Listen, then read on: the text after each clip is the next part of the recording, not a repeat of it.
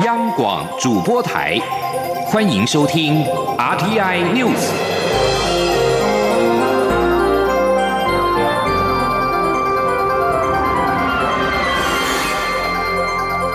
听众朋友您好，欢迎收听这节央广主播台提供给您的 RT News，我是张顺祥。中国日前在联合国人权理事会成员改选中再度当选，外交部今天对此表示遗憾，并强调中国政府常年迫害人权，受到民主国家以及国际舆论的强烈批判，中国并无资格在人权议题上扮演领导的角色。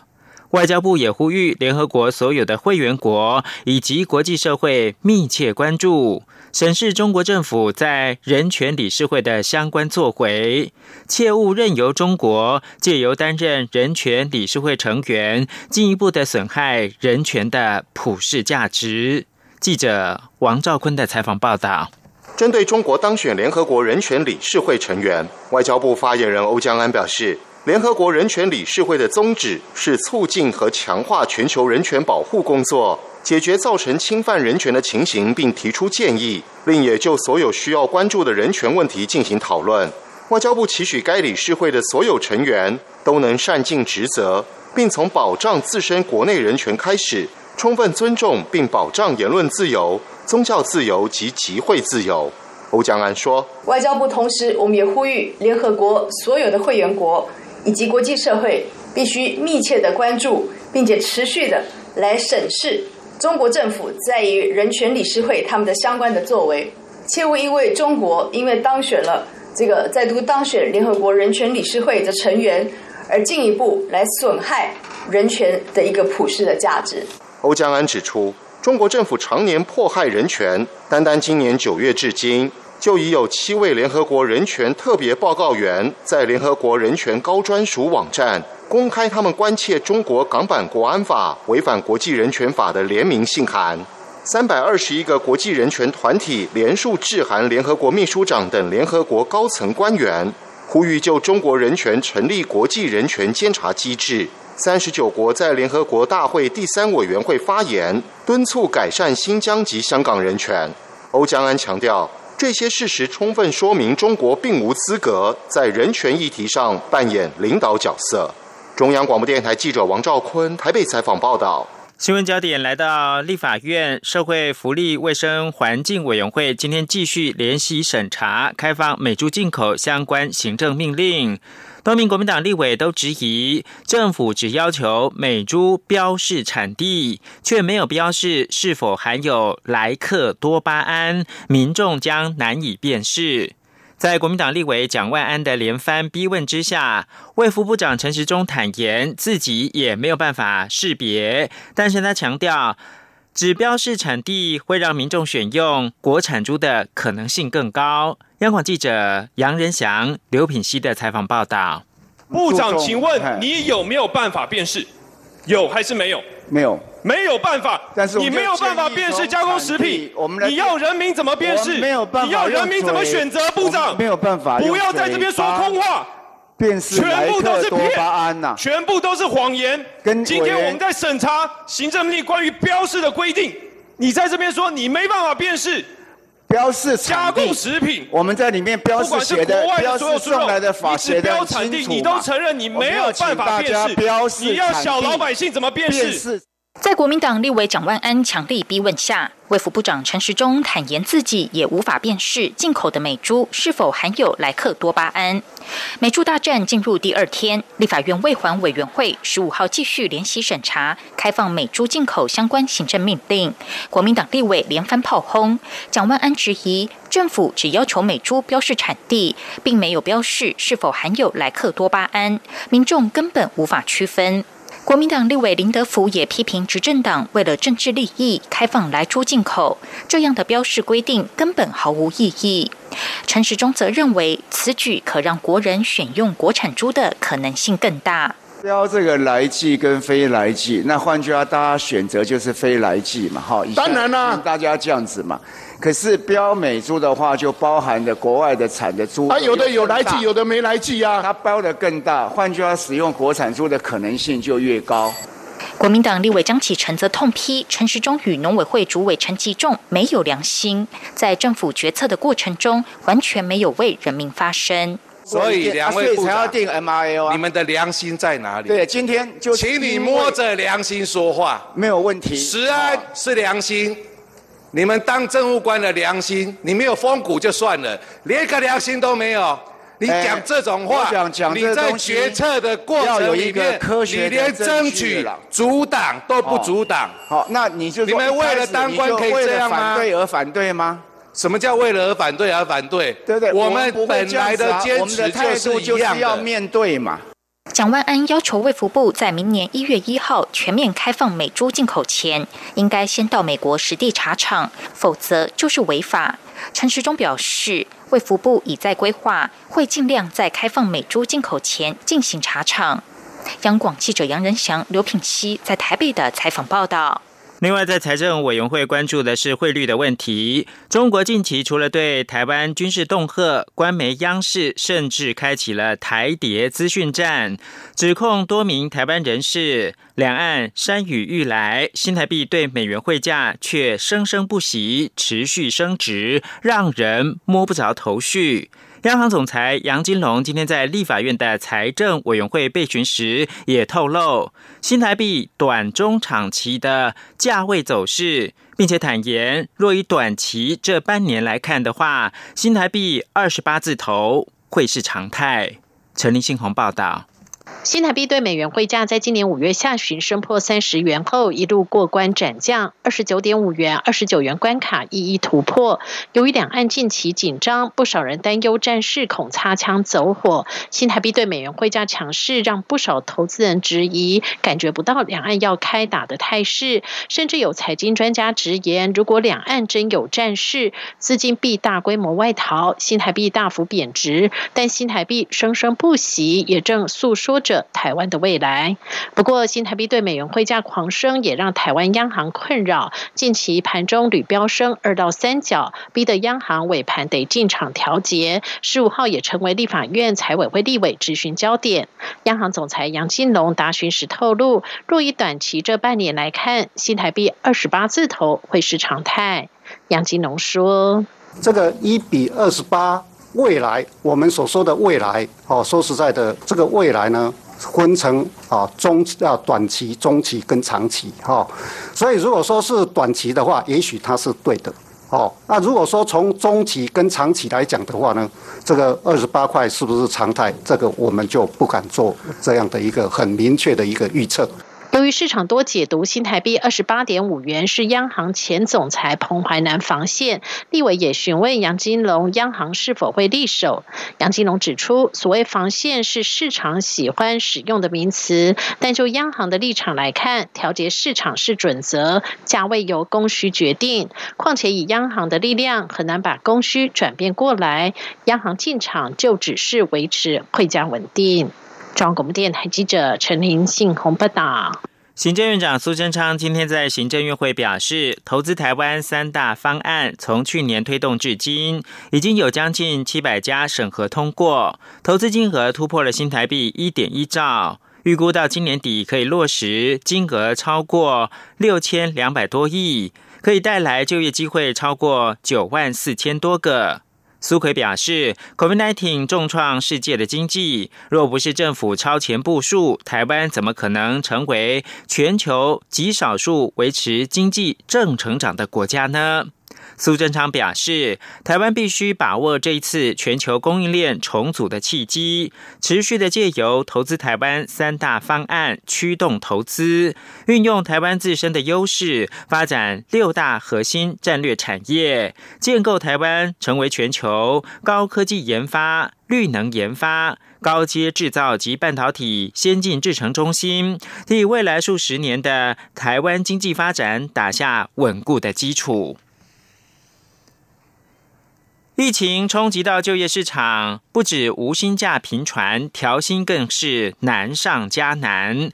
人力银行今天公布最新调查表示，部分年龄层合计有超过九成五的上班族表示，曾经有过创业的梦想，比例创下九年以来新高。请记者杨文君报道。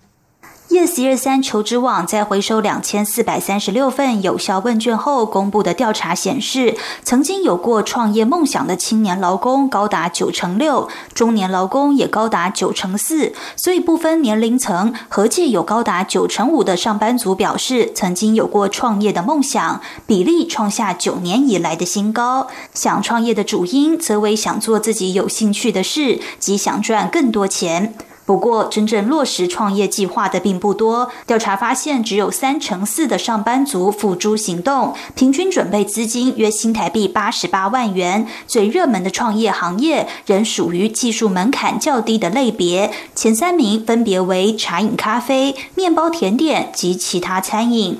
Yes 二三求职网发言人杨宗斌认为，这些门槛低的行业虽然容易吸引顾客上门，但市场竞争者也会跟着变多，可能有泡沫化的隐忧。他说。和民生消费相关的行业虽然容易吸引顾客上门，不过别忘了市场竞争者也会跟着变多，容易陷入一个红海低利化的经营环境，恐怕将导致泡沫化结局。加上今年碰上疫情年，像是数位行销、行动支付、无店铺经营方式崛起，在创业策略研拟上势必与过去不同。调查也发现，曾经付诸行动创业的人。每天平均花十点一个小时在经营事业上，其中花十二小时以上的比例占了二成三，更有高达七成一的比例坦言工时比当上班族还长。而目前仍在营业的创业者中，仅三成六透露已经回本。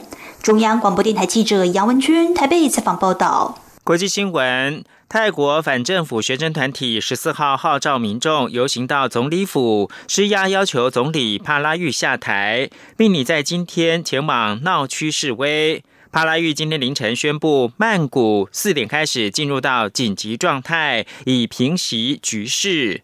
根据紧急状态，政府可以禁止五人以上集会。由于泰国政府回应抗议诉求力道不如预期，加上国会拖延修宪的进度，多个民主运动团体十四号在民主纪念碑前抗议，要求总理帕拉育下台、修宪以及王室改革。这是曼谷街头七月以来第五次的大型示威。上街的抗议民众十四号由民主纪念碑前出发游行，中间数度跟警方对峙，傍晚抵达总理府前。抗议团体表示，将在总理府前至少扎营三天，施压帕拉育下台。不过，到今天凌晨一点左右，学运领袖之一的人权律师阿农突然宣布结束抗议，并表示示威将从总理府前移到市中心闹区的勒巴颂路口，呼吁支持者今天下午四点开始集结。而泰国人权律师组织表示。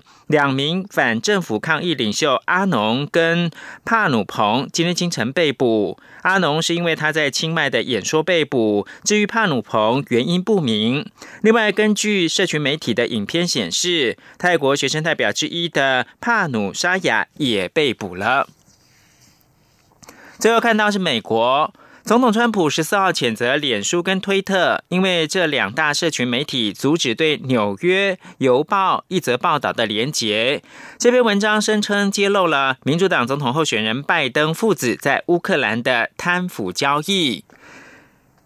纽约邮报报道，从拜登之子杭特一台忘记在店里送修的电脑里面，发现拜登牵扯到他在乌克兰的生意。这篇报道表示，电脑中的资料显示，乌克兰天然气公司布里斯马控股的董事会顾问感谢杭特在华府时协助引荐了当时的副总统拜登。由于拜登团队否认，所以呢？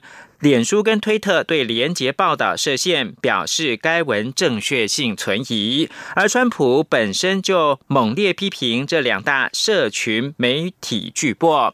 以上新闻由张顺祥编辑播报。我是药师苏博明，提供大家三个购买医用口罩的小配包，请透过实名制通路或与领有贩卖业药商许可执照，如医材行或药局等通路购买。除实名制口罩为散装外，其他医用口罩都必须要有完整包装。购买时要认明包装上的医疗器材许可证字号。另自九月二十四日起，国产之平面式医用口罩皆有双钢印。九月二十三日前生产的无双钢印口罩，一起安心使用。有政府，请安心。资讯由机关署。提供。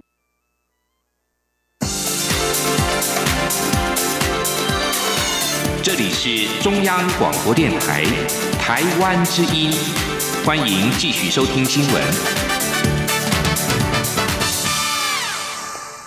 欢迎继续收听新闻，我是陈怡君。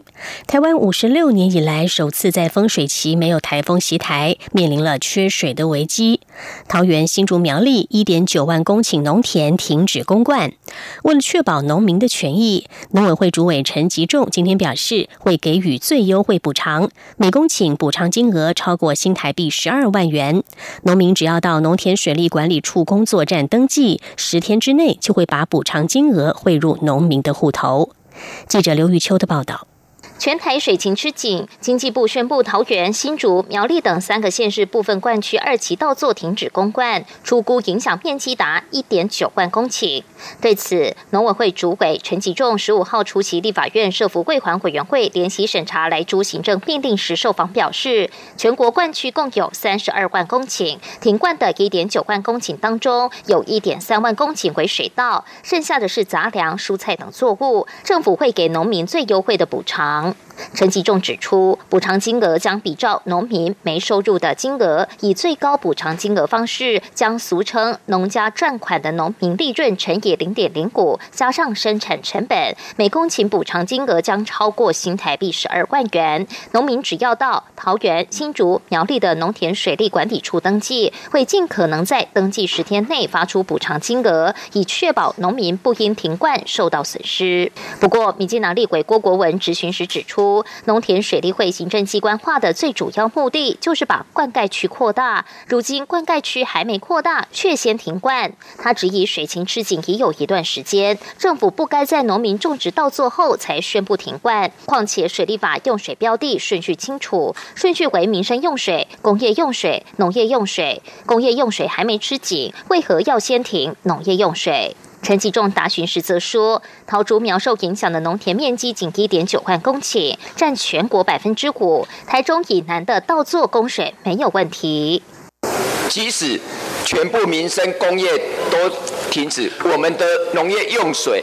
也会不够。本身有停止吗？今麦对，我是讲全部用现在的所有的水库来底的水要提供，不管民民生还是工业用的这些水来。最简单是全部的，是全面性的，但是调度有优先顺位的问题。这到日期台中依然都没问题。时间有限啦吼，这点吼你等于好处理一下啦吼。陈启仲在受访时也强调，经水利署八月间密集讨论展开可能的超前部署，未来台中以南的。二期水稻将可如期采收，但苗栗以北因老天爷无法带来雨量而必须停灌，正值抽穗期的稻米也无法采收。中广电台记者刘秋采访报道。中央银行总裁杨金龙今天前往立法院财委会进行业务报告。对于两岸情势如果持续的恶化，是否会影响台湾国内金融市场，导致外资撤离？杨金龙表示，台湾外汇存体有将近五千亿美元的规模，如果以过去的经验，央行有足够的能力可以应应。记者陈林信宏的报道。美国联准会 FED 为因应 COVID-19 疫情的冲击，将利率降至趋近于零，实施无限量宽松。美元全球跑越来越不值钱，各国货币却狂升值，逼得全球央行进场买汇。台湾央行也是如此。台湾在八月底外汇存底本来在全球居第四位，但以九月来看又掉回第五，主要是印度九月出手买汇大于台湾。目前台湾外汇存底共四千九百九十五点九八亿。亿美元，直逼五千亿美元大关。外汇存底被各国视为压箱宝，如遇到本国金融市场动荡时，央行就可视情况出手。国民党立委曾明宗十五号在地法院财政委员会质询时指出，两岸紧张情势如果恶化，外资是否会撤离？央行总裁杨金龙答复表示，这要看严重的程度，如果情势严重，金融市场一定会受到影响。不过，他也强调，台湾的外汇存底可以应应。杨金龙说。我们以目前我们的外汇存存底五千亿，将近五千亿的一个规模来看的话，哈，那从我们以前的这个经验来看，我觉得啊，中央银行有足够的能力来应应这个啊啊市场的一个变化。另外，美国总统大选目前各州正进行投票，结果倒数计时，美国总统由谁胜出，是否改变美中台关系，也成为财委会立委质询另一焦点。杨金龙也表示，目前民主党和共和党对于台湾的看法已经越来越趋于一致。目前两位候选人谁入主白宫，对于台湾政策都不会有多大改变。至于美中关系如果改善，台湾是否会被牺牲？杨金龙认为，这就取决于中国的态度。不过，以他观察，二零一七年之后，台湾和中国的关系趋向紧张，但两岸的经贸往来还是持续增加中。中央广播电台记者陈琳。信洪报道。俗称武汉肺炎的 COVID-19 疫情严重的冲击台铁十年购车计划的进度，执行率甚至不到百分之一。对此，台铁局长张正元说明，四大购车案已经有三案顺利的发包，其中五百二十辆通勤车第一批在二十四号就会运抵台湾，六百辆城际列车的细部设计也已经核定，一百零二辆机车则在设计当中，另外还有六十辆的支线车也预计在年底公告招标。届时执行率就可以达到百分之八十六。记者吴丽君的报道。台湾铁路管理局的整体购置及汰换车辆计划，自二零一五年到二零二四年，总计编了新台币九百九十七亿三千万元，用来购置五百二十辆 EMU 九百通勤电联车、六百辆 EMU 三千城际客车、一百零二辆机车以及六十辆支线列车。结果进度持续延宕，今年更在武汉肺炎疫情。冲击下，不仅交车延迟、设计延迟，招标也流标。由于台铁原定明年将有两百零八辆通勤及城际列车交车，因此今年度将动支七十七亿元预算，但截至十月中还用不到两千万，执行率仅有百分之零点二五，遭立法院交通委员会冻结明年度百分之二十大。约约二十五亿元的预算，对此台铁局长张正元说明，原定八月交车的二十辆通勤区间车，十月下旬即可运抵台湾；原定六月完成的城际列车细部设计，也在近日核定，因此执行率今年底即可达百分之八十六。他说：“这个购车计划呢，一共有四个购车案，五百二十辆通勤跟六百。”百辆全计，一百零二辆机车都已经顺利发包了，都在执行当中。那第一批的通勤交车在十月二十四号就会到达台湾。六百辆全计最近细设已经核定，所以今年度的预算主要是用来支付这六百辆的细设之后，有一笔款六十几亿要支付，所以到年底我们的执行率会达到百分之八十六点四。张正元进一步指出，另外已发包的一百零二辆机车也。在设计当中，只剩六十辆支线列车，为配合轨道产业国产化，已多次流标，将于十二月再度公告招标，也因此明年度的经费需求将达高峰。张振元强调，台铁列车的太旧换新是非常重要的工作，但过程十分繁琐，从粗设、细设、制造、监造到交车。都有一定的程序，必须严守品质管控。中央广播电台记者吴丽君在台北采访报道。教育部与台北市政府合作，在今天举办了全国环境教育成果观摩会暨永续城市国际论坛，邀请将近两百位各个县市的环境教育主责单位代表以及环教学者参加，并且聚焦永续发展、气候变迁、绿色能源及环境伦理等四大主题。同时，还邀请了联合国教科文组织成员在线上分享国际永续发展趋势，掌握全球的脉动。记者陈国维的报道。全国环境教育成果观摩会在台北市学校环境教育中心永建国小举行。开幕式首先邀请道江护家学生借由各种废材制成的服饰和背包，带来走秀和舞蹈演出。我们用用不到的牛仔裤改制成背包，还有牛奶纸盒，还有我们学校的 L 夹所做成的背包，每一个都是具备了个人风格。台北市副市长蔡炳坤表示，今年不仅是教育部推动学校环境教育三十周年，台湾环境教育法立法通过十周年，也是这项观摩会举办的第二十年。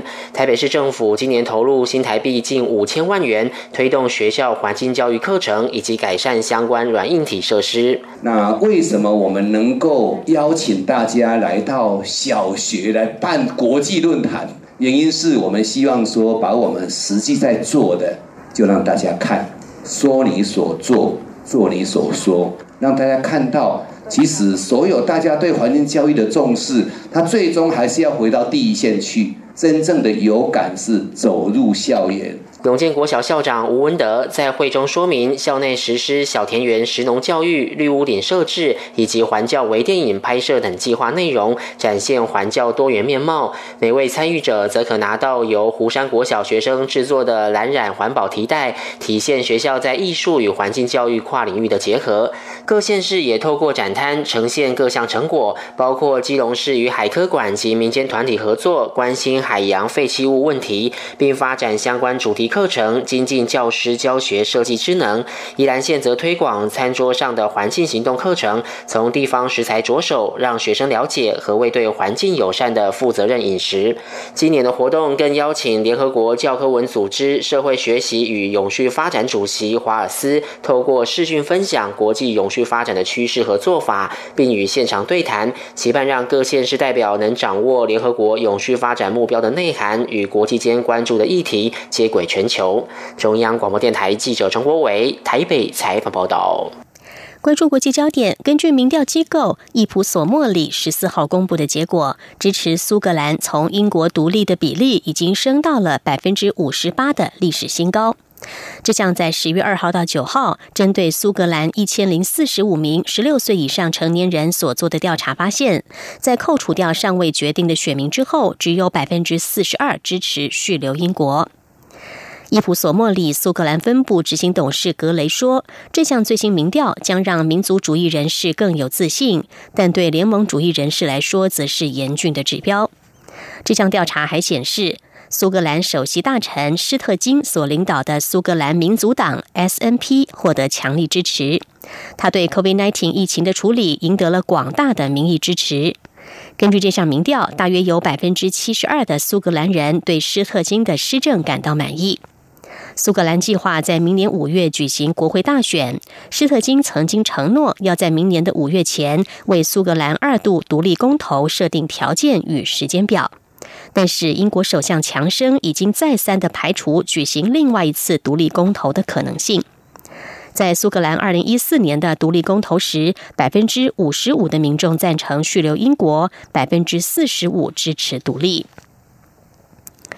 再来看到的国际间疫情，为了防止 COVID-19 疫情持续的扩散，法国总统马克宏在十四号下令对巴黎和其他八个大城实施宵禁。法国的每日新增确诊率已经达到令人担忧的水平。马克宏在接受电视访问的时候说，每天新增确诊病例必须要从目前的将近二点七万人降到三千或五千人。除了大巴黎地区之外，马克宏点名的城市还包括了格瑞诺布、里尔、里昂、马赛、蒙贝列、卢恩、圣艾蒂恩和图鲁斯。这些地区的居民人数接近法国总人口的三分之一。马克宏强调，这些城市的居民从十七号开始，除非有重要的理由，否则在晚上九点到清晨六点之间将不得外出，至少将持续四周之久。根据规定，任何人在未取得特别授权之下，在宵禁时间外出，将会面临一百三十五欧元（大约折合新台币四千五百六十元）的罚款，累犯的罚金最高可以高达一千五百欧元。最后再来看到的是，美国第一家庭所面临染疫的冲击。美国第一夫人梅兰妮亚十四号透过声明表示，她和美国总统川普所生的儿子拜伦也曾经确诊 COVID-19，但是拜伦没有任何的症状。现在梅兰妮亚与拜伦的检测结果都呈现阴性。以上 T I News 由陈英军编辑播报，谢谢收听。更多的新闻，欢迎上央广网站点选收听收看。我们的网址是 triple w 点 r t i 点 o r g 点 t w。这里是中央广播电台台湾之音。